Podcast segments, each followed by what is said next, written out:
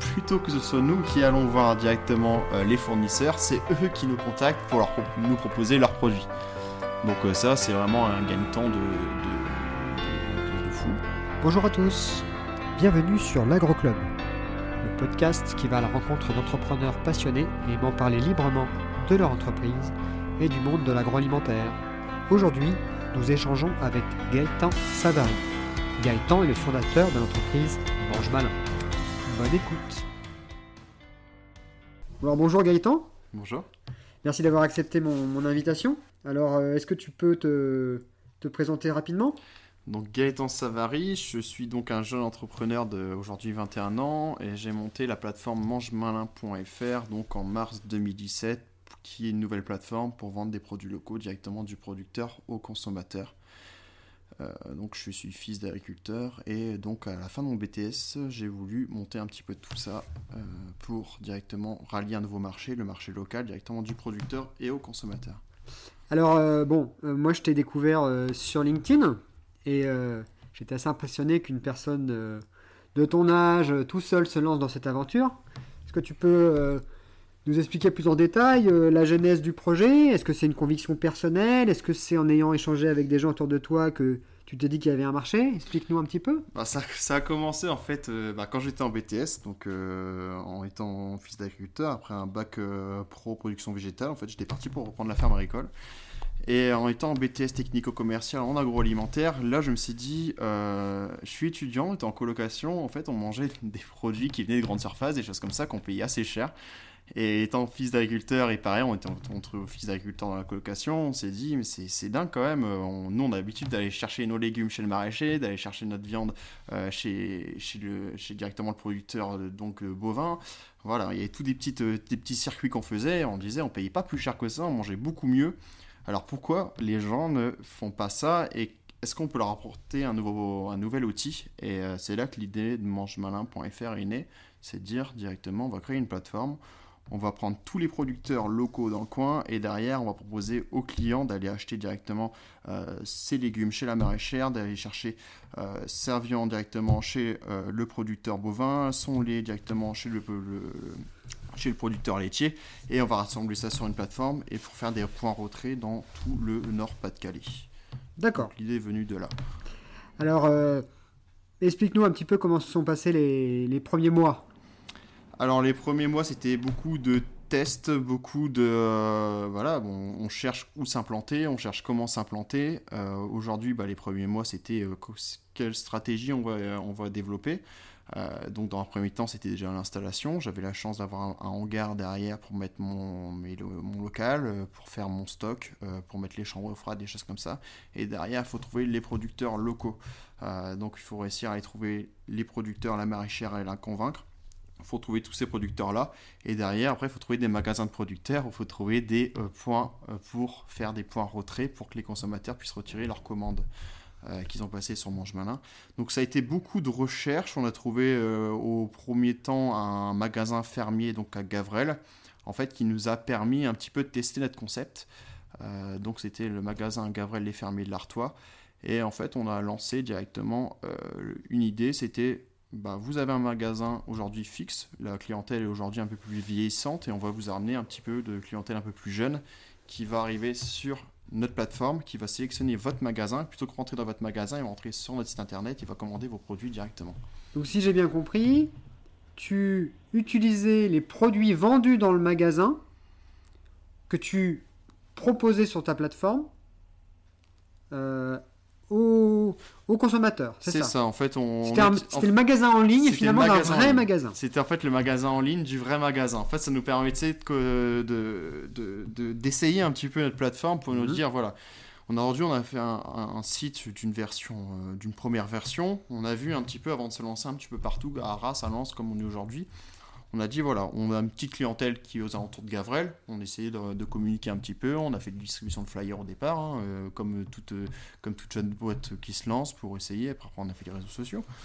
Et derrière, on a pu voir après le client, il arrivé sur Mange Malin. Alors, est-ce qu'il arrivait à trouver pour sélectionner le point entrée de Gavrel? Alors, s'il y arrivait ou il n'y arrivait pas, pour sélectionner déjà le point entrée, donc il sélectionnait Gavrel, et derrière, on voyait comment il va se comporter devant les produits, par rapport à la photo du produit, par rapport à comment il va euh, sélectionner le produit, est-ce qu'il va trouver toutes les informations qu'il lui faut, est-ce que le prix va le convaincre? Voilà. En fait, on a, si j'ai bien compris, vous avez fait une première plateforme sur laquelle on ne pouvait sélectionner qu'un point de vente, c'était Gavrel, mais le site était designé euh, d'une certaine d'une façon qui faisait qu'il n'y avait qu'à ajouter d'autres points de vente euh, si, euh, si, on, si d'autres points de vente apparaissaient. Donc mhm. c'était comme s'il y en avait plein, mais il n'y en avait qu'un. Et ensuite, une fois que les gens cliquaient sur ce, sur ce point de vente-là, ils avaient la marketplace avec tous les produits. C'est ça. Et vous avez commencé à analyser comment se comportaient les consommateurs, les visiteurs, puisque c'était des visiteurs, sur cette plateforme. C'est ça, en fait, au départ, comme on savait qu'on allait faire un deuxième point rentrée derrière à Farbu, on a ajouté déjà le point rentrée de Farbu en, en le grisotant, en fait, on a mis le point rentrée en ouverture prochainement. Puis derrière, on voyait si les personnes euh, arrivaient à utiliser notre petit euh, système de cartes pour derrière sélectionner le point rentrée. Puis derrière, une fois qu'ils sont rentrés là-dedans, on s'est dit, bah voilà, aujourd'hui, euh, les personnes, ils étaient, ils étaient, un petit peu compliqués à trouver les catégories, donc on a pu simplifier tout ça. Donc vraiment, la première année, c'était vraiment ça, c'était du test, du test, sur remonter l'information et ajustement. Euh, ajustement derrière, voilà, on passait des journées derrière à euh, remettre ce qu'il fallait en place, plutôt que maintenant, aujourd'hui, on a, on a pu ces journées-là pour mettre tout en place, qu'on l'a fait juste avant, c'est ce qui nous fait gagner énormément de temps. Mais voilà, on a vraiment fait du test au départ. Donc, donc euh, finalement, au départ, peu de travail pour aller chercher des producteurs, mais plutôt du temps pour développer un prototype de plateforme et euh, s'appuyer sur le magasin et les produits du magasin pour euh, euh, commencer à parler du concept et proposer un premier, une première expérimentation du concept. C'est ça. Et, optimiser la, cette plateforme. Et est-ce que vous travailliez aussi à cette époque-là euh, le fait d'essayer de faire. Comment vous faisiez venir des gens sur votre plateforme à ce moment-là? Alors à ce moment-là, c'était beaucoup. Bon, on a c'est du flyer comme tout le monde. Bon, c'est pas la méthode maintenant qui, qui, rapporte le plus. On est toujours un flyer sur 1000 qui est efficace. Euh, ça, ça, coûte cher en flyer, tout ça. Oui. Et euh, derrière, on a directement donc lancé la page Facebook, lancé le Twitter, lancé l'Instagram et on en a mis vraiment misé. plutôt payer des flyers, donc 1 sur 1000 au prix de, du 1000 flyers, on a dit on va mettre tout ça en publicité. Et puis derrière, on a, en fait, comme fait du test aussi pour le, site internet, on a amené des gens sur notre page Facebook qui se sont abonnés. On a demandé aux gens donc de tester notre site internet, de faire des premières commandes pour voilà, pour utiliser le site, faire le test du site. Et derrière, ça nous a ramené des, des nouveaux abonnés, euh, derrière qui sont abonnés à notre plage, qui ont suivi notre concept, parce qu'on leur disait on va bientôt arriver à Arras, on va bientôt arriver à Lens, donc derrière ils ont invité leurs amis. Et voilà, en fait, on, on a vraiment créé une communauté Aujourd'hui, notre communauté, on a plus de 2000 personnes qui nous suivent sur Facebook et qui réagissent euh, là-dessus, et ça continue d'augmenter semaine par semaine. Voilà, en fait, on s'est servi vraiment de la publicité réseaux sociaux, Facebook, euh, pour nous amener euh, des personnes sur notre page Facebook. Et, donc, concrètement, au départ, vous étiez à, à, zéro, vous avez créé le compte Facebook, et au jour 1, qu'est-ce que tu as fait? Tu t'es dit, je vais créer une pub?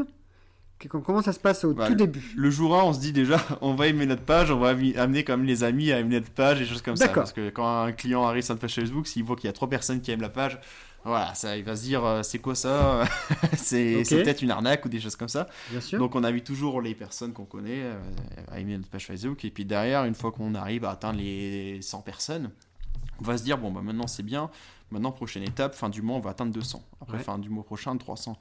Et le but, c'est vraiment de faire, au début, euh, je sais que moi, la stratégie que j'ai évoquée, c'est que j'ai fait appel à un dessinateur, euh, en fait, euh, qui s'appelle Nawak, qui a dessiné pour, qui dessine pour des journaux. Je, comme il a dessiné pour Charlie Hebdo, il me semble, ou, des, ou, ou, ou d'autres journaux comme ça. Et euh, c'était vraiment la polémique en fait des circuits courts. Et derrière, je lui demandais, bah, tu peux, est-ce que tu peux me faire un dessin qui euh, évoque un petit peu euh, l'idée des, des, circuits courts actuellement qui était vraiment en vogue à ce moment-là. Mhm. Tout le monde parlait, mais il n'y avait pas vraiment de solution. Donc derrière, il m'a fait un dessin. Et puis derrière, j'ai balancé vraiment la publicité sur ce dessin-là, où les gens ont trouvé le concept génial, sous forme de dessin avec mange à marqué en grand dessus. Et en fait, on a invité aux personnes de, si vous pensez comme le dessin, si vous pensez, vous voulez manger local, aimez notre page et puis on va vous apprendre et on va vous aider à trouver une solution. Donc, là, le dessin était le support visuel de tes premières publicités Facebook. C'est ça. En fait, on, s'est servi vraiment euh, du dessin qui était vraiment fait par l'artiste, hein, euh, qui, euh, qui, qui, qui, a dessiné ça comme il fallait, avec toujours aussi le nom de l'artiste. Et derrière, on pouvait, voilà, aujourd'hui, nous, un dessin de la personne, du dessinateur Nawa qui nous a fait ce dessin-là pour Mange Malin, qui adhère à notre concept. Et derrière, ça nous a amené aussi des personnes derrière la publicité pour dire ah le, dessin, euh, je vois que ça sert à rien d'aller chercher mes produits euh, au Brésil, en Espagne, des choses comme ça. Alors j'ai des petits producteurs dans le coin, c'est ce que voulait dire le dessin. Et donc je vais m'abonner à cette page-là pour en savoir plus et peut-être qu'ils vont arriver prochainement dans ma ville. Quoi. Et derrière, on pouvait cibler aussi, on voulait cibler vraiment les alentours d'Arras et Lens.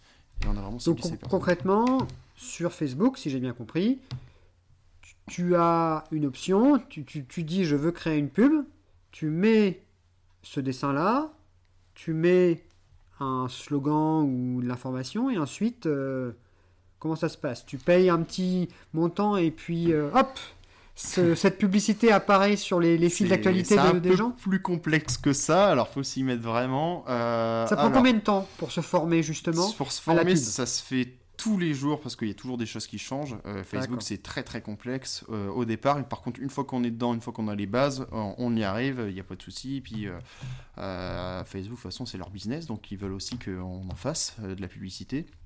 Donc ils nous mettent hein, quand même à disposition des outils qui sont assez simples. Donc en fait, c'est très très simple Facebook. On peut très bien euh, cibler de façon géographique. Donc moi, souvent, par exemple, pour ne pas rentrer qu'on est situé à Arras, on va cibler les personnes qui sont autour de 6-7 km d'Arras.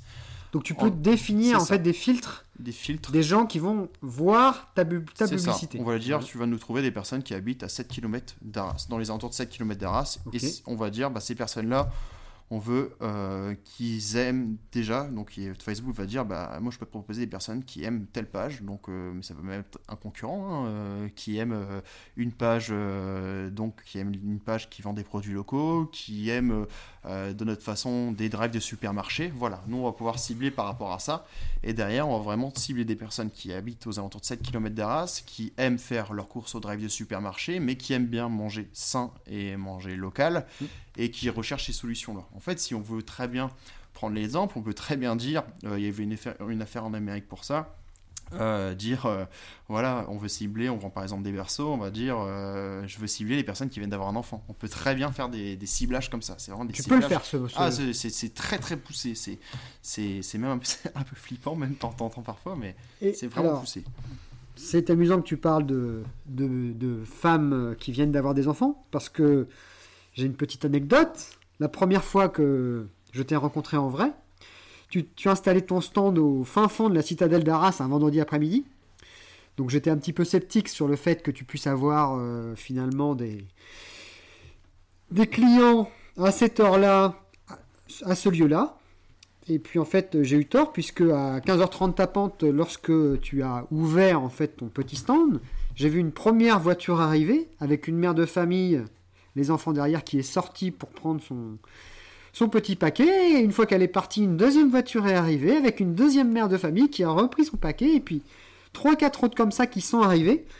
Donc euh, c'est assez impressionnant comment finalement ce travail euh, via les réseaux sociaux permet de, cibler exactement la, la niche de consommateurs auquel tu, tu, ton, service euh, voilà, répond à un vrai besoin, et comment ensuite, bah, finalement, le lieu importe peu. Quand tu apportes une valeur, bah, les gens, tu, tu, leur dis où est-ce que tu seras, et les gens viennent. c'est ça, c'est exactement ça. C'est ce, ce, qui se passe. Ça, on, on, est vraiment aidé euh, en sachant que maintenant, voilà, maintenant qu'on a atteint plus de 2000 personnes sur notre page Facebook, Facebook va nous dire, lui, à lui tout seul, va nous dire, bah, ta niche, c'est des personnes. Donc nous, euh, notre niche, euh, c'est euh, la femme, donc mère de famille, qui est entre 24 ans et 50 ans. C'est notre, vraiment notre niche que Facebook nous propose. On dit, voilà, les personnes qui, a 80% de nos abonnés, c'est ça. Donc on va essayer de convaincre ces personnes-là. On va leur dire, bah voilà, vous pouvez manger mieux, vous pouvez,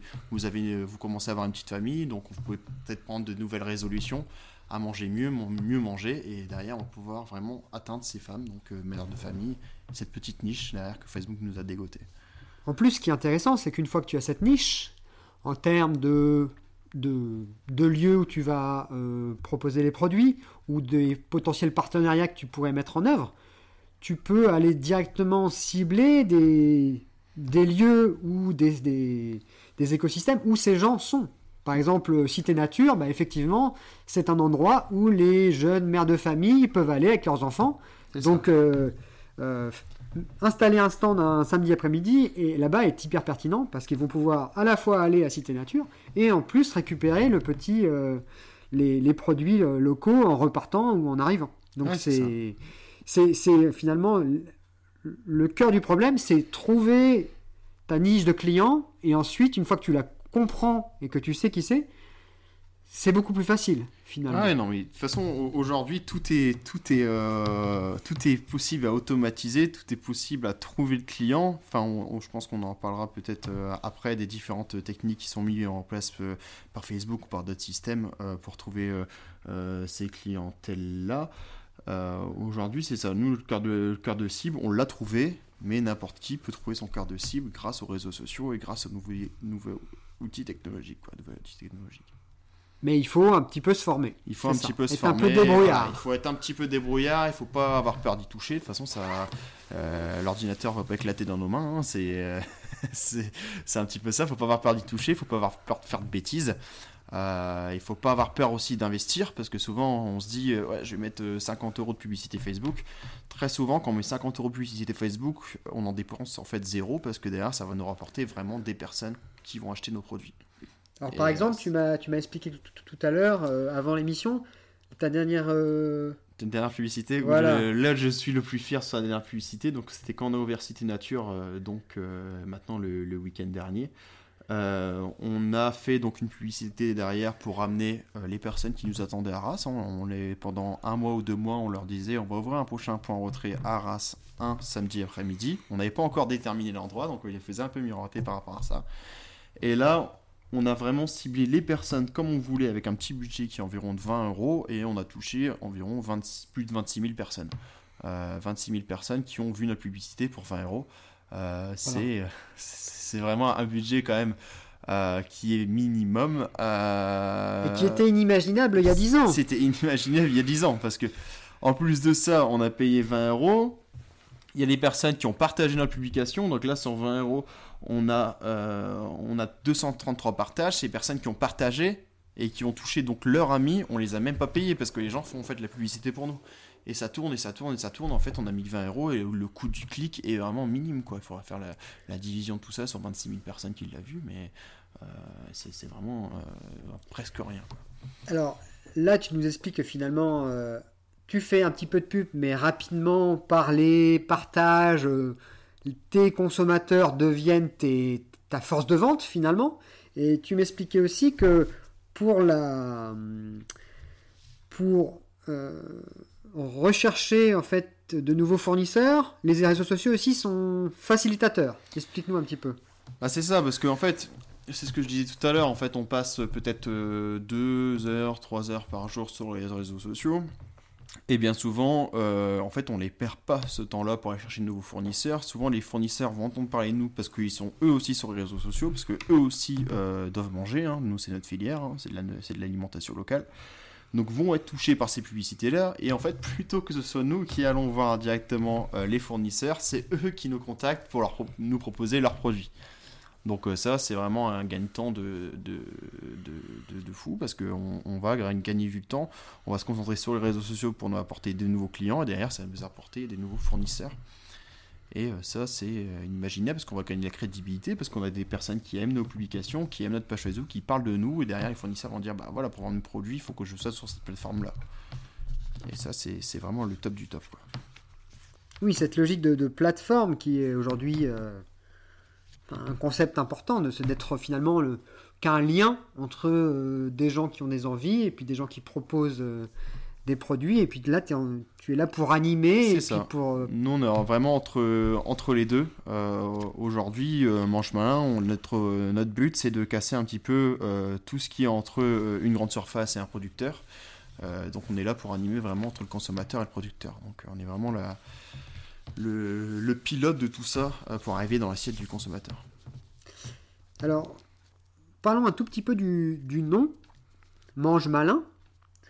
Euh, parce que, bon, lorsqu'on souhaite avoir une visibilité sur, sur Internet, il y a un, un thème important, c'est le référencement, c'est-à-dire comment, quelle position je vais avoir dans les résultats de recherche lorsque je fais certains types de recherches. Et c'est vrai que euh, lorsque je cherche à manger euh, des produits locaux, les gens vont souvent taper euh, manger produits locaux ou manger produits proches d'Arras ou manger produits artois. Donc c'est vrai que le, fait d'avoir mis le mot mange ou manger dans ton nom, c'est quelque chose qui, qui peut faciliter un très bon référencement. Alors, est-ce que tu peux m'expliquer, est-ce que tu as, tu as effectivement pensé à cette question de référencement lorsque tu as créé ton nom? Et plus généralement, euh, quelle a été ta démarche pour euh, arriver à ce nom Mange Malin? Bah ça c'était vraiment une démarche en fait qui est le plus important je pense dans une entreprise. Euh, c'est vraiment trouver le nom et vraiment s'il faut passer trois jours pour y réfléchir, c'est vraiment le truc qu'il faut passer trois jours pour y réfléchir parce que ça va être ce qui va nous aider à trouver le référencement. Donc mange malin, euh, derrière nous notre slogan c'est manger bien, manger malin. Donc comme tu le disais, hein, on avait bien euh, les personnes qui, marquent souvent sur Google, euh, donc manger local à Arras, manger bien et sain dans le Pas-de-Calais. On a toujours ce mot qui est référencé à notre slogan qui est manger bien, manger malin, ou souvent mange malin, donc qui est, voilà, qui, qui, est souvent référencé, qui est vraiment tapé.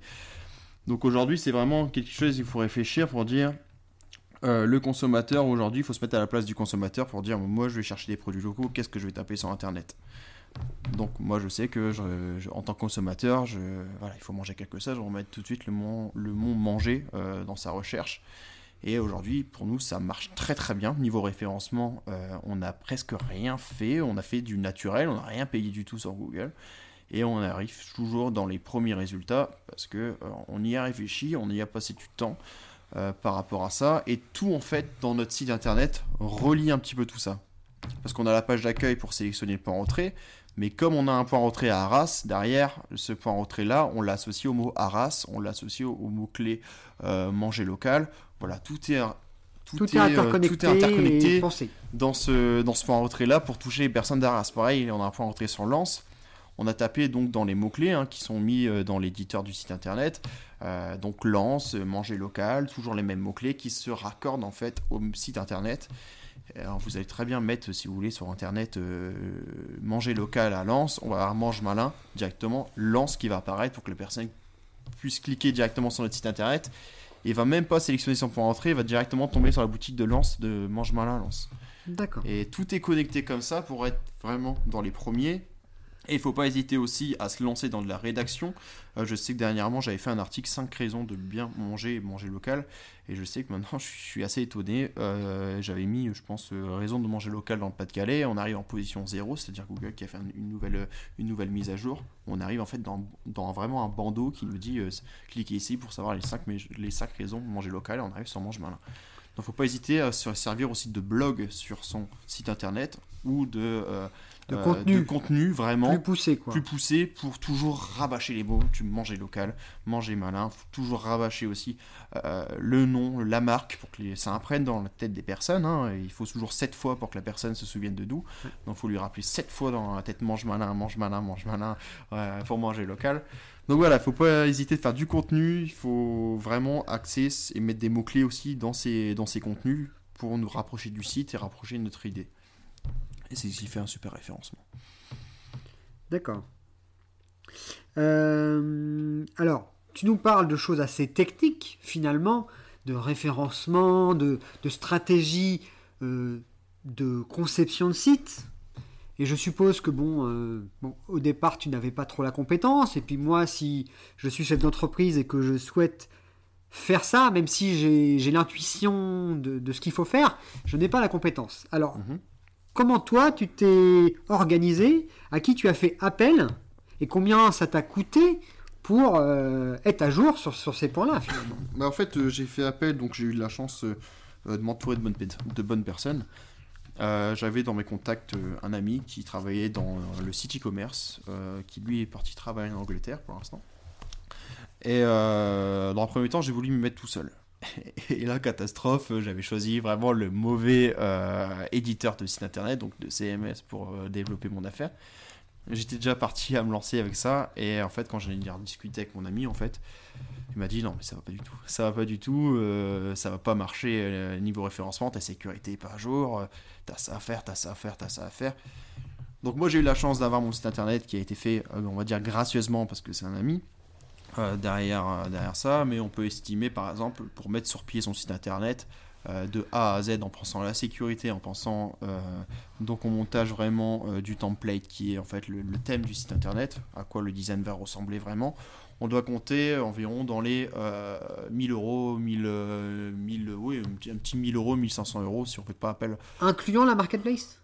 Incluant vraiment en fait le design du site internet, la sécurité du site internet, euh, incluant oui la, marketplace pour gérer son site internet, pour pouvoir mettre des produits, le back office aussi le back office, toi, tout ça. 1500 euros. 1500 euros, on va dire, ouais, je, je, je suis dans, dans, les environs de 1500 euros si j'avais fait appel vraiment à une entreprise. Euh, un freelance. Un freelance, je pense que là aujourd'hui je serais dans 1500 euros, à laquelle il faut rajouter après des, des nouvelles choses. Oui. Euh, parce qu'en fait, l'éditeur que moi je dis est PrestaShop. PrestaShop, c'est le. C'est en fait, c'est en fait le, le, logiciel qui me, qui me sert euh, du site internet. Donc c'est un logiciel en fait qui est en ligne. Ouais. Euh, qui est euh, un logiciel français. Moi, j'ai fait le choix de PrestaShop parce que c'est français. ça fait travailler des personnes en France. Mmh. il y a aussi des ateliers de la concurrence, hein, qui, est, qui est Magento ou des, ou des éditeurs de sites internet e-commerce. Donc moi j'ai fait le choix de partir sur PrestaShop parce qu'il permet de, gérer plusieurs boutiques, qui s'appelle du multi-boutique, et euh, donc différents points retrait, et prendre plusieurs fois de paiement, et voilà, c'est quelque chose qui est aujourd'hui sûr, je ne sais pas combien ils sont placés actuellement euh, sur du site e-commerce, mais c'est l'un des leaders. Quoi.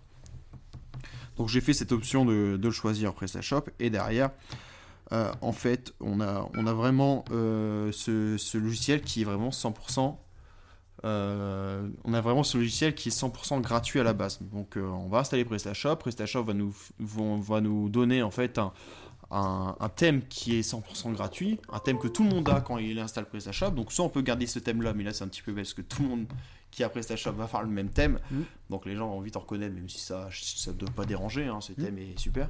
Ou soit on peut directement aller dans la boutique on peut aller directement dans la boutique de PrestaShop euh, pour là eux en fait leur business c'est nous vendre en fait des thèmes de site internet. Donc on peut acheter un thème de site internet qui est déjà fait. On peut acheter euh, des modules qui vont nous servir plutôt que faire appel à un développeur. Euh, par exemple on veut inclure la livraison sur un site internet on va acheter un module pour faire de la livraison sur un site internet. Des choses qui sont déjà précodées.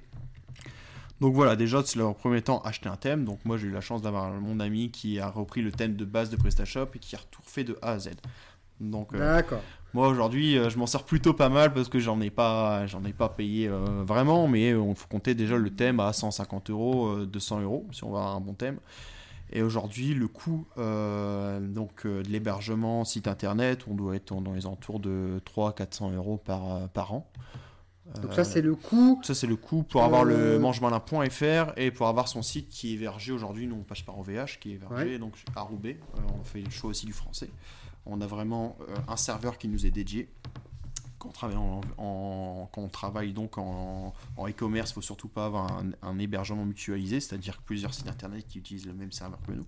Parce niveau sécurité, dès qu'il y a un site internet de cette boîte-là, donc de ce serveur qui va avoir un souci, si on est dans la même boîte, euh, tous les sites, tous les sites vont cracher. Mais bon, ça c'est.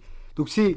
Finalement, il y a beaucoup de choix euh, techniques que tu as pris en te faisant conseiller par, ton ami finalement. En me faisant conseiller par mon ami. Après, parfois il faisait en propre et parfois tu faisais appel à par exemple au VH, mais tout en intégrant les conseils de ton, C'est ça, tout en incluant les conseils de mon ami. Mais aujourd'hui au VH, on va les appeler, ils ont un service commercial, eux veulent vendre hein, dans tous les cas, donc ils vont nous conseiller. Euh, clairement, c'est une société française, c'est des leaders aujourd'hui dans le dans l'hébergement euh, de sites internet. Donc euh, moi, je sais qu'un site internet aujourd'hui euh, je veux que mon site internet soit sécurisé, donc j'ai pris en fait ce qui s'appelle un VPS, qui s'appelle, euh, en gros j'ai en fait une boîte chez eux qui est juste mon site internet dedans. Il n'y a pas d'autres sites internet qui peuvent, qui peuvent, qui peuvent être attaqués et du coup attaquer mon site.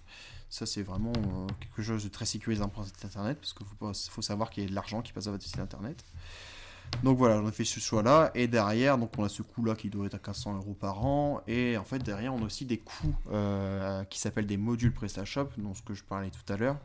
Donc si par exemple on veut dire à notre site internet, bah, tu vas faire quelque chose pour que mon calendrier, pour que les personnes puissent sélectionner leur jour de retrait, plutôt que faire appel à un développeur qui va nous demander des milliers d'euros derrière, c'est des choses qui sont conçues, qui sont déjà pré-développées par des, par des développeurs.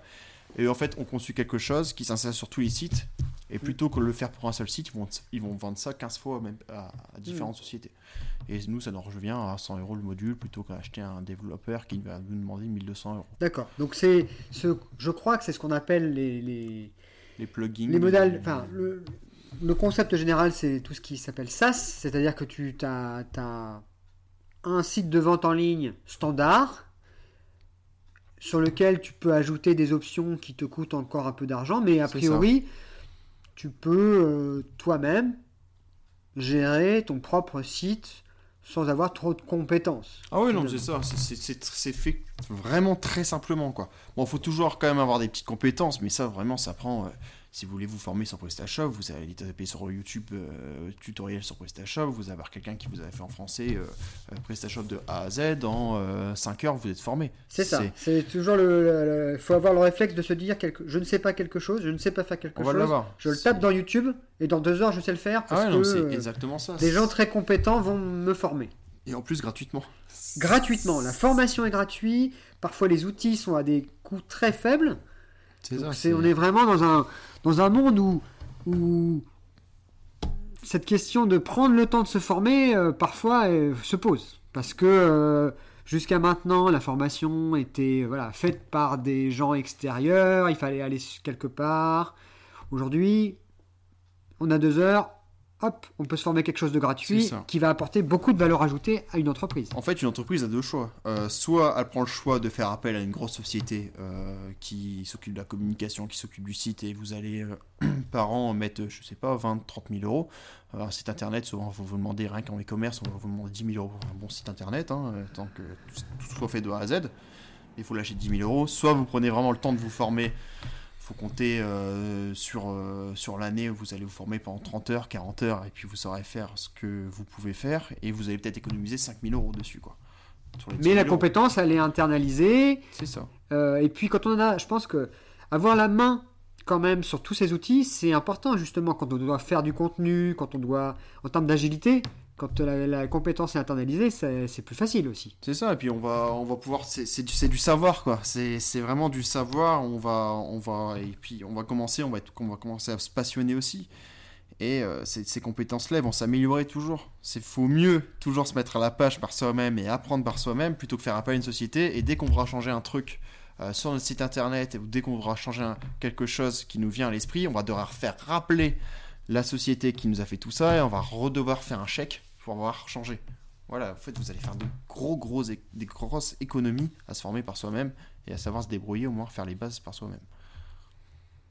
Oui, effectivement, parce que euh, parce que cette question de l'internalisation des compétences digitales, c'est, je pense, un point central actuellement dans les entreprises agroalimentaires. Et je pense que toi, tu es un exemple intéressant parce que tu es tout seul et tu gères un site euh, voilà, qui est utilisé par des centaines de personnes tous les jours et, et, qui vend des produits vraiment à des centaines de personnes. Donc, euh, donc euh, tu es la preuve qu'on peut, même avec une équipe restreinte, avoir une activité économique dans l'agroalimentaire, mais gérer en propre ton site et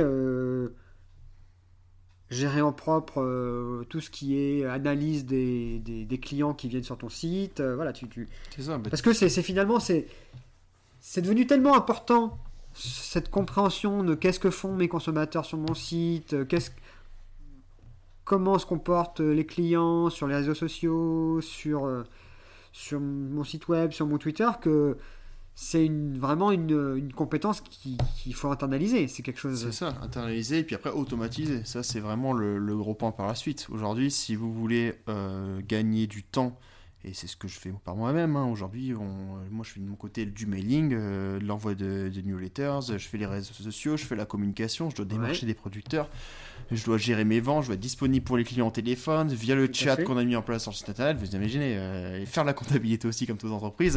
Ouais. Euh, tout ça tout seul, je dois payer mes producteurs, enfin voilà, il y a, y a vraiment une masse de choses à faire. Bon, je travaille pas 35 heures, c'est sûr, je travaille beaucoup plus, comme tout entrepreneur, je pense. Enfin, j'espère. Et, mais derrière, il y a tout un panel de choses qui sont automatisables. Et euh, on Alors ça, c'est intéressant. bien. Le fait de se dire, quand je vais dans le digital, c'est un nouveau monde, il faut se former, mais il y a aussi des gains de temps parce que Ah, certaines choses sont automatisables. Est-ce que tu peux expliquer concrètement qu'est-ce que tu automatises? Alors, il y a différentes choses. Alors, il y a dans le premier temps, donc réseaux sociaux. Euh, là, aujourd'hui, je passe à une automatisation à 100% euh, plutôt que de trouver par moi-même mes clients qui vont aller l'habitude d'aller dans les supermarchés pour faire du drive ou des choses comme ça. Aujourd'hui, il y a Facebook qui a mis quelque chose qui est en place qui s'appelle le Pixel Facebook, euh, qui qu'on doit inclure sur notre site internet. Et derrière, Facebook va trouver tout seul, en fait, euh, euh, les clients euh, qui vont aller sur notre site internet, qui vont dire, bah, lui, il a visité aussi ce site-là, ce site-là, ce site-là, donc je peux te le mettre dans une base de données pour plutôt que toi chercher par toi-même tes clients, on va te proposer vraiment les bons prospects et tu- on va te proposer vraiment les bons clients. Donc, ça, c'est une petite automatisation euh, des gens pour des réseaux sociaux, plutôt que prendre son temps à trouver les clients, Facebook va le faire pour nous. Donc tout à l'heure, tu expliquais que quand tu créais une pub Facebook, tu pouvais faire certains filtrages. Et là, tu m'expliques que Facebook, en plus de prendre en compte tes filtrages, va aller automatiquement regarder qui est-ce qui vient sur ton site, C'est ça. analyser un petit peu qui sont ces gens, et finalement re- re- cibler ces gens sur leur compte Facebook à eux, C'est ça. en leur poussant tes publicités à toi. C'est ça. En fait, on va prendre l'exemple de la personne qui vient d'avoir un enfant. Euh, cette personne va, nous, on est euh, un vendeur de, je sais pas, de, un vendeur de euh, d'oursons en peluche. On va prendre l'exemple. hein. On, on sait que une personne est venue sur notre site internet. Facebook va dire, bah, en fait, il a été visité quelque, quel- quelque chose qui vend des berceaux ou des choses comme ça. Donc, on va dire, c'est vraiment quelqu'un qui vient d'avoir peut-être un enfant. Et on va devoir te proposer pour derrière aller la recibler derrière. Donc ça aujourd'hui c'est une automatisation qui se fait euh, le mieux. Aujourd'hui Facebook euh, connaît la vie privée de tout le monde. Oui. Euh, c'est ça peut être ça peut être ça peut faire peur euh, par rapport à ça. Mais c'est vraiment le seul média aujourd'hui, encore plus sous Google, qui connaît vraiment la vie privée de tout le monde. Donc on va savoir cibler à 100% euh, ses clients par rapport à ça, grâce à ce pixel Facebook que j'essaie de mettre en place euh, le plus rapidement possible, parce que c'est vraiment un, outil, euh, j'ai commencé à le mettre en place, mais c'est un outil qui demande un petit peu de temps, et là il faut faire appel à un développeur, euh, parce que c'est un système quand même qui, qui demande un peu de temps, un peu de connaissance. Mais c'est vraiment un système, une fois qu'il est installé chez vous, vous n'avez plus rien à faire. C'est Facebook qui va gérer tout seul, qui va trouver le, le prospect, et derrière va vous le proposer pour faire de la publicité, et c'est 100% gagnant là-dessus. Donc vous n'avez plus finalement qu'à dire je veux que ça coûte 20 euros par mois. C'est ça. C'est ça. On Vous peut mettez mettre, un, un montant et il va directement utiliser toute la technologie Facebook pour. euh, Enfin, il faut créer des publicités, mettre un montant, et puis C'est lui qui gère puis euh, de façon intelligente pour les mettre de bons, aux bons endroits. Et c'est ça, et puis même Facebook qui va être connecté grâce à ce pixel au site internet va dire bah voilà, moi je t'ai fait une publicité qui t'a coûté 20 euros et cette publicité elle t'a euh, rapporté euh, 150 euros d'achat dessus. Parce que Facebook veut savoir du coup ton, votre site internet, euh, ce qu'il a rapporté, ce qu'il a vendu. Donc il va pouvoir faire aussi la comparaison et puis après derrière s'améliorer encore et encore par rapport à ça. Avec, une, avec de l'intelligence C'est artificielle. ça, ou c'est des algorithmes Facebook qui, qui passent sur le site internet et qui sont connectés au panier euh, de Facebook et qui va renvoyer l'information sur votre compte Facebook. Donc on a déjà cette, euh, cette, euh, cette chose-là, cette automatisation-là. Après, il y a l'automatisation numéro 2 que là j'ai utilisé qui est, qui est mis en place donc, euh, pour du mailing. Moi je travaille avec Sendinblue, il y a Mailchimp, euh, il, y a, il y a différentes. Donc ça veut dire que, voilà, pour expliquer, tu envoies, tu as une base de- d'emails de, clients que tu as récupéré euh, a priori sur les réseaux sociaux ou, ou euh, réseaux sociaux, ou sur des, de ton des- site. des personnes en fait via les réseaux sociaux qui sont, sont inscrits sur mon site internet. hein, donc donc tu as, une, base C'est de, ça, hein, de mails. ils, ont laissé leur email, ils ont bien accepté parce qu'on a obligation, ils ont bien Ouais. accepté de recevoir des newsletters Ouais. Ou euh, des SMS. Bon là on n'est pas encore porté là-dessus, mais on va bientôt le faire. Ouais. Euh, donc ils acceptent là-dessus. Ouais. Je veux bien recevoir des newsletters par manche malin et puis en échange on leur donne un petit pourcentage de réduction, mais on- derrière on récupère l'email d'un prospect. Ouais. Donc derrière, nous on travaille donc avec la plateforme Sendin- Sendinblue qui est connectée à notre site internet. Donc euh, il y, a une- y euh, y a collaboration qui s'est faite entre PrestaShop et Sendinblue. Donc Euh, là encore, il y a une certaine automatisation parce que tu n'as pas à euh, prendre un fichier Excel avec tes adresses et le mettre sur Ah, Sendinblue. c'est ça va directement de PrestaShop. sur Sendinblue. C'est ça. Voilà. En fait, c'est ça le, le but, c'est qu'on installe en fait un petit module là qui est gratuit, euh, qui est payé par Sendinblue. On va l'installer sur notre site internet et derrière, le site, dès qu'on a une inscription et la personne a accepté de s'inscrire à la newsletter, ça va nous, l'envoyer sur le back-office, donc sur le site internet de Sendinblue. Et en plus de ça, ça va nous dire, bah, cette personne-là, elle a fait autant d'achats, sa dernière achat c'était euh, de telle semaine à telle semaine, euh, voilà, ses habitudes de consommation, des choses comme ça qu'on pourra réutiliser derrière pour une newsletter. Donc voilà, c'est vraiment une automatisation déjà euh, première pour euh, du mailing. On a pu à exporter sur un fichier Excel et rapporter euh, sur un autre fichier Excel. Donc il y a Sendinblue, il y a Mailchimp, il y a Sarbacane. Enfin, voilà, il y a différentes plateformes comme ça qui Oui. existent. Donc on a cette automatisation là du, de l'import client et derrière on a aussi la- l'automatisation euh, donc qui est très récente sur Sendinblue. On va pouvoir faire des tunnels en fait, des tunnels euh, d'envoi de messages. Donc on C'est va des voir. scénarios. C'est des C'est scénarios, ça. c'est ça. On a vraiment des scénarios euh, où on va dire, voilà, on va- Sendinblue, on va commencer ensemble. Moi, je veux que la personne donc qui s'est inscrite sur mon site internet, donc tu vas lui envoyer un message donc euh, pour lui remercier de s'inscrire à la De bienvenue. Tu vas lui expliquer le site. Si jamais ces personnes-là elle a, euh, pas commandé dans les 5 jours, tu vas lui dire, tu vas lui renvoyer un nouveau message et tu vas lui dire, bah, pour votre première commande, je vais vous accorder, vous accorder 5 à 10%. Si elle a commandé, euh, tant mieux. on n'a pas lui accordé 5 à 10%. Si elle n'a pas commandé, tant pis, on va essayer de la rechercher une seconde fois pour lui dire, on va vous accorder 5 à 10% pour essayer. Et donc pour bien expliquer, euh, toi ton travail c'est tu as créé un email type de bienvenue, Ouais, c'est ça. un email type pour ces gens qui n'ont qui n'auraient pas commandé. Et tu ça. as juste à mettre dans le logiciel, euh, si la personne n'a pas commandé dans les 5 jours, envoie-lui ce mail. C'est Et ça. donc finalement, ensuite, tout se fait automatiquement, tu n'as plus à toucher à cela. C'est ça. En fait, je règle euh, clairement la personne qui s'inscrire sur le message de bienvenue. Euh, c'est Blue dit bon bah voilà, qu'est-ce que je fais après? J'envoie 5 jours après un nouveau message ou j'en envoie pas. Donc on peut lui dire bah, si elle n'a pas commandé dans les 5 jours, tu vas lui renvoyer une promotion de 10%. Si elle a pas recommandé par exemple dans la semaine ou deux semaines après, on va pouvoir lui renvoyer un nouveau message pour savoir ce qui l'intéresse vraiment. Donc ça veut dire que Sending Blue va chercher de l'information de PrestaShop ça. pour savoir si ces personnes-là ont commandé.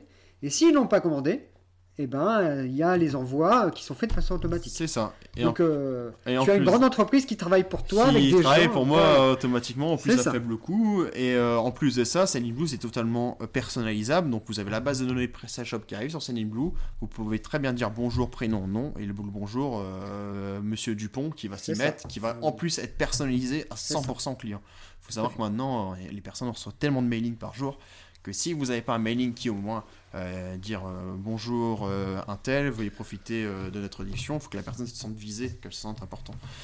Donc ça c'est aussi très important avec Sendinblue, c'est qu'on peut vraiment personnaliser l'email de A à Z. Et pour un faible coût, euh, je pense que l'abonnement de euh, à l'année, je dois payer peut-être 35 euros par an.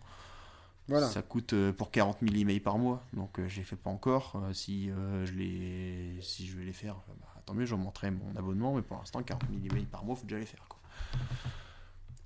C'est ça. Donc, si on, devait résumer ce qu'on appelle un peu le, tunnel d'acquisition, parce que c'est du langage de marketing, mais qui est maintenant hyper important, le, le point de départ, on va dire, c'est euh, la publicité Facebook, euh, les partages de gens qui sont déjà consommateurs sur Facebook et euh, les recherches sur Google de gens qui vont taper mange malin, des choses comme ça. C'est ça.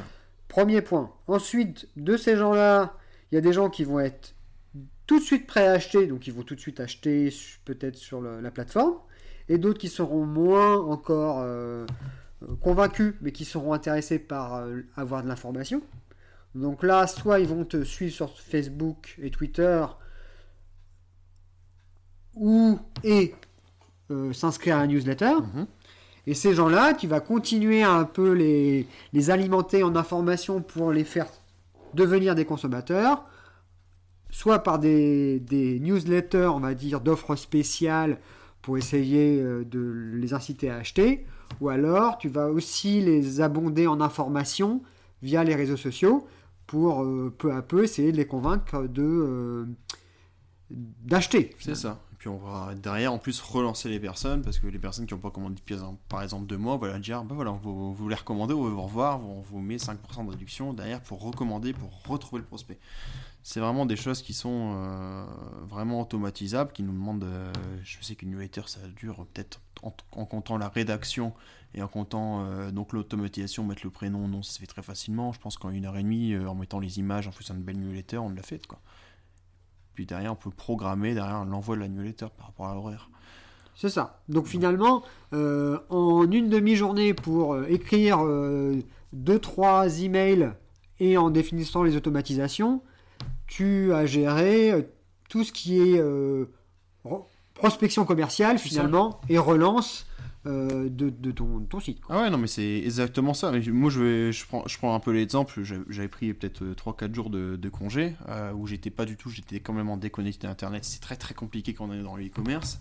Euh, je sais qu'avant de partir, je m'étais dit, voilà, je passe une journée, euh, voire euh, carrément une soirée où j'automatise tout de A à Z. Facebook, c'était automatisé pour que les publications sortent euh, de tel jour vers les 18h, enfin quand les personnes sont plus souvent chez eux. Euh, les newsletters, c'était pareil, tout est automatisé.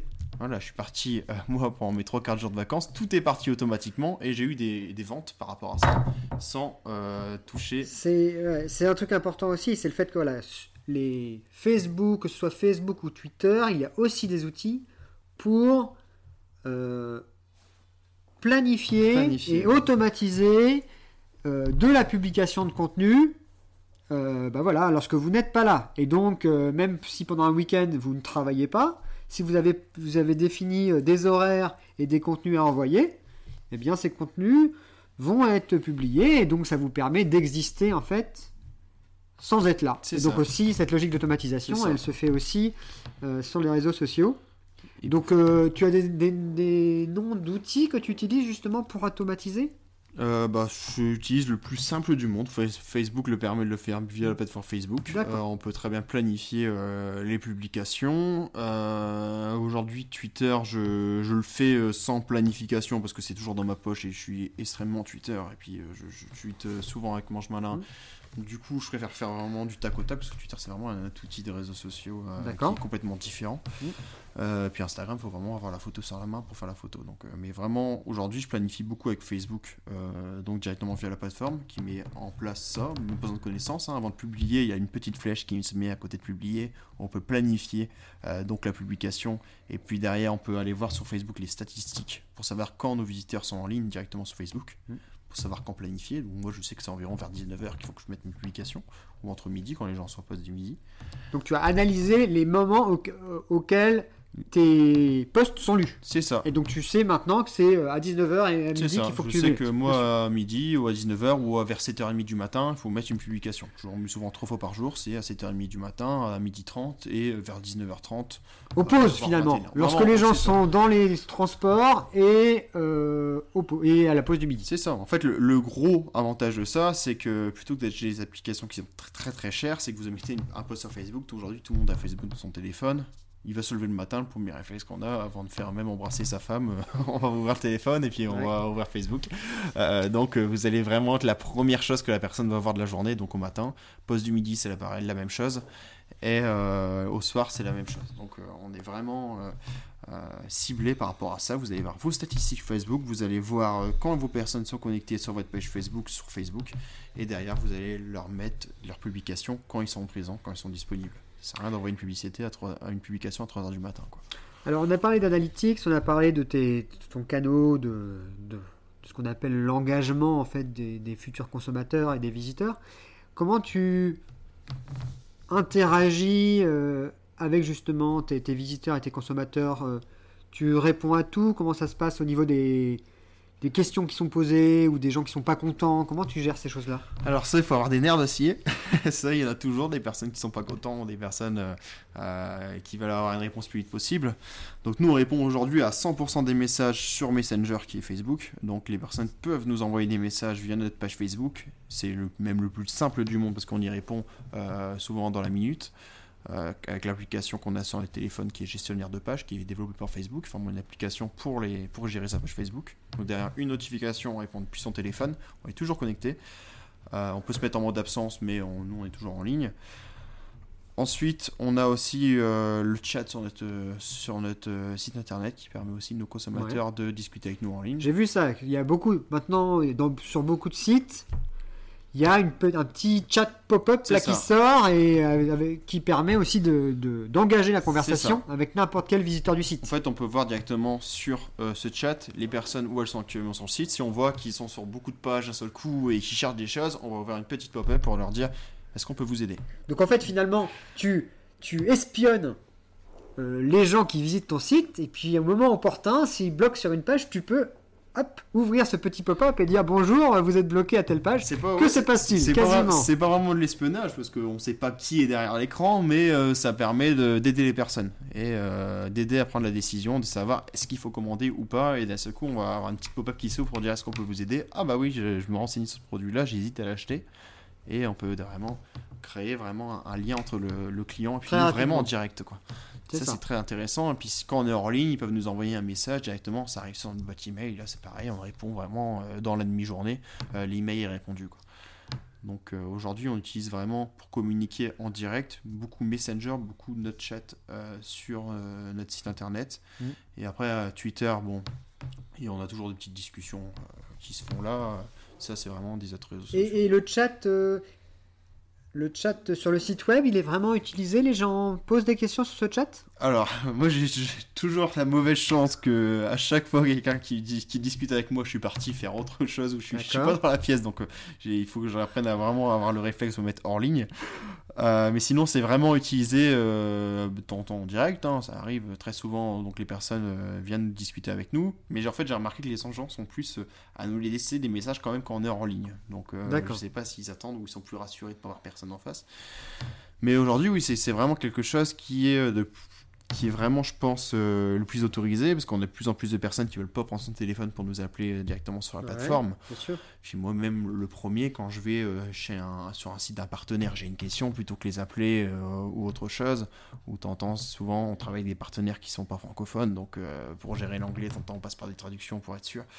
Donc voilà, on va pouvoir utiliser ce chat-là pour discuter vraiment avec la personne en prenant son temps et sans C'est, être au euh, téléphone, sans euh, chercher ses mots, sans. euh. C'est ça. C'est passer par l'écrit, ça- Ça peut permettre, voilà. c'est plus permettre- protecteur, quoi. Ça, ça, engage moins de. On va pouvoir envoyer, diriger la personne sur un lien, on va pouvoir, voilà, c'est vraiment quelque chose d'ultra, d'ultra simple. Ok, bon, on, on arrive vers la fin de cette, cette petit échange. Euh, oui, je voulais juste, je voulais savoir. Bon, là, tu, tu sembles assez euh, débrouillard. Est-ce que tu peux nous parler un petit peu si des, expériences antérieures euh, t'ont aidé justement à prendre en main, euh, toute cette technologie et puis plus généralement à monter cette petite entreprise?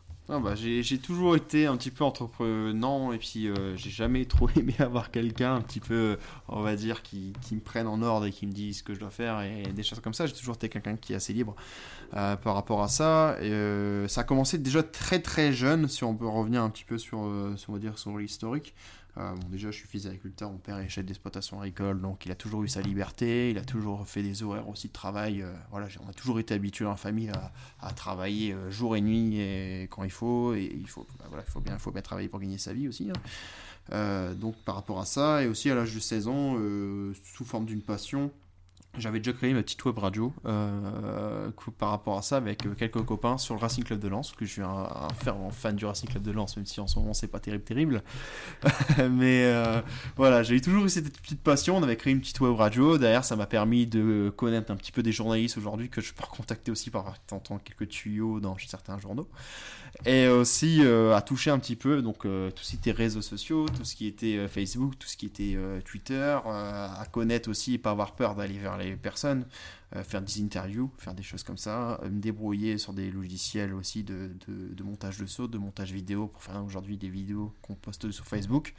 Voilà, c'est vraiment une expérience qui m'a apporté énormément. C'est vraiment une expérience au moment où même j'avais 16 ans, je me suis dit, je vais en faire mon boulot. Parce que euh, j'étais vraiment passionné par le monde de la radio et on avait même l'opportunité de se professionnaliser. Euh, qu'on n'a pas saisi. Euh, attends. Mais euh, ouais, on, était, on avait créé un beau petit, une belle petite web radio avec 5000 écoutes par jour. et puis on, avait, on a commencé à avoir des petits partenariats qui se montaient. À l'âge de 16 ans, je trouvais ça pas mal. Ça a duré deux ans. Puis après, j'ai fait de la radio FM en associatif, où j'y suis encore. Mais voilà, c'est devenu vraiment aujourd'hui une passion qui est mise un peu plus de côté par l'entreprise. Mais cette passion m'a apporté énormément. Et, c'est vraiment une passion qui a été découverte par une autre passion, qui était un cycle de lance qui m'a apporté la radio, qui m'a apporté derrière les outils de communication que je connais. Euh, voilà, ça, ça a apporté beaucoup de choses, beaucoup de contacts aussi. Euh, avec des journalistes que je connais, que je côtoie, et qui vont me donner des nouveaux plans, des nouvelles choses. Euh, voilà, c'est vraiment des, choses comme ça. Il peut aussi, voilà, aujourd'hui, je pense qu'à 20 ans, 21 ans, créer son entreprise, il faut en vouloir. Euh, on n'est pas aidé tous les jours, c'est pas simple, hein, ça c'est clair. Hein, on n'a pas, d'aide du tout euh, comme on peut avoir, euh, même pour vivre tous les jours. on peut même pas profiter du RSA parce qu'on n'a pas plus de 25 ans. C'est toutes ces petites choses-là hein, qui, sont, qui sont à mettre, qui sont à mettre peut-être sur la table. ça, ça serait peut-être bien d'en discuter aussi. Euh, mais voilà, il faut vraiment avoir l'envie. L'envie, je l'avais à ce moment-là. Je l'ai toujours eu quand j'étais jeune d'entreprendre. Aujourd'hui, je me suis dit, je sors de BTS, j'ai refusé nos emplois. J'avais cette idée-là dans ma tête de créer une plateforme qui est encore euh, qui est la première en France, hein, parce qu'il en existe des autres, mais sur des autres principes, mm. sans le même professionnalisme. Donc voilà, cette expérience m'a amené à créer aujourd'hui Mange Malin qui euh, se développe aujourd'hui, je pense, comme il faut. D'accord. Et une de mes dernières questions. Est-ce que tu as encore certaines difficultés euh, sur lesquelles même peut-être euh, des, auditeurs pourraient, pourraient t'aider, par exemple? Ah Quels sont les points encore où tu as besoin d'aide? Bah, et, où, pour lesquels tu pourrais peut-être les aider sur, en, en contrepartie sur les aspects euh, digitaux?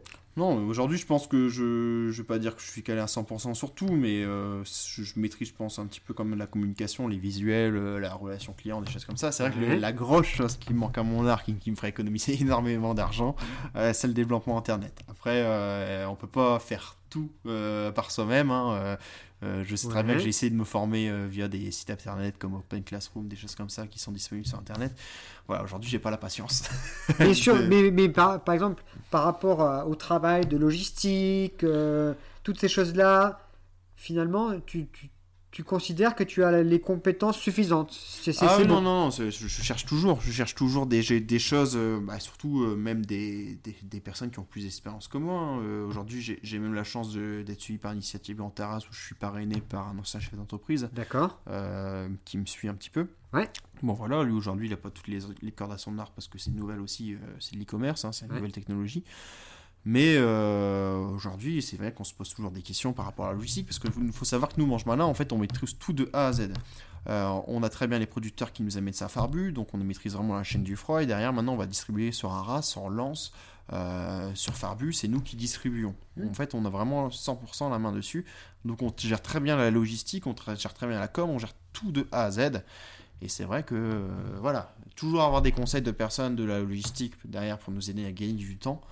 Euh, ça, peut être euh, très très bien. Quoi. On échange d'autres. Euh, Donc c'est un appel aux, entreprises agroalimentaires expertes en logistique. Si vous voulez échanger avec Gaëtan et qui puisse vous passer ces, petits conseils concernant la gestion du digital, ce sera avec plaisir. Voilà, donc bon bah je pense qu'on a fait un petit peu le tour de toutes les thématiques. Je te remercie, euh, Gaëtan. de rien. Et puis, euh, bonne vie euh, à Mange Malin. Et puis, peut-être que d'ici un an, on se refera une émission pour, pour que tu nous puisses nous raconter où tu en es. Ouais, Mange Malin au national, peut-être? C'est ça, exactement. on espère. voilà, c'est terminé pour aujourd'hui. N'hésitez pas à partager ce podcast sur les réseaux sociaux et à nous suivre sur Twitter à l'adresse agroe, a g r o e du 8 i Enfin, si vous avez des idées de chefs d'entreprise agro inspirants à interviewer, ou si des thématiques vous intéressent, faites-en nous part sur Twitter. À la prochaine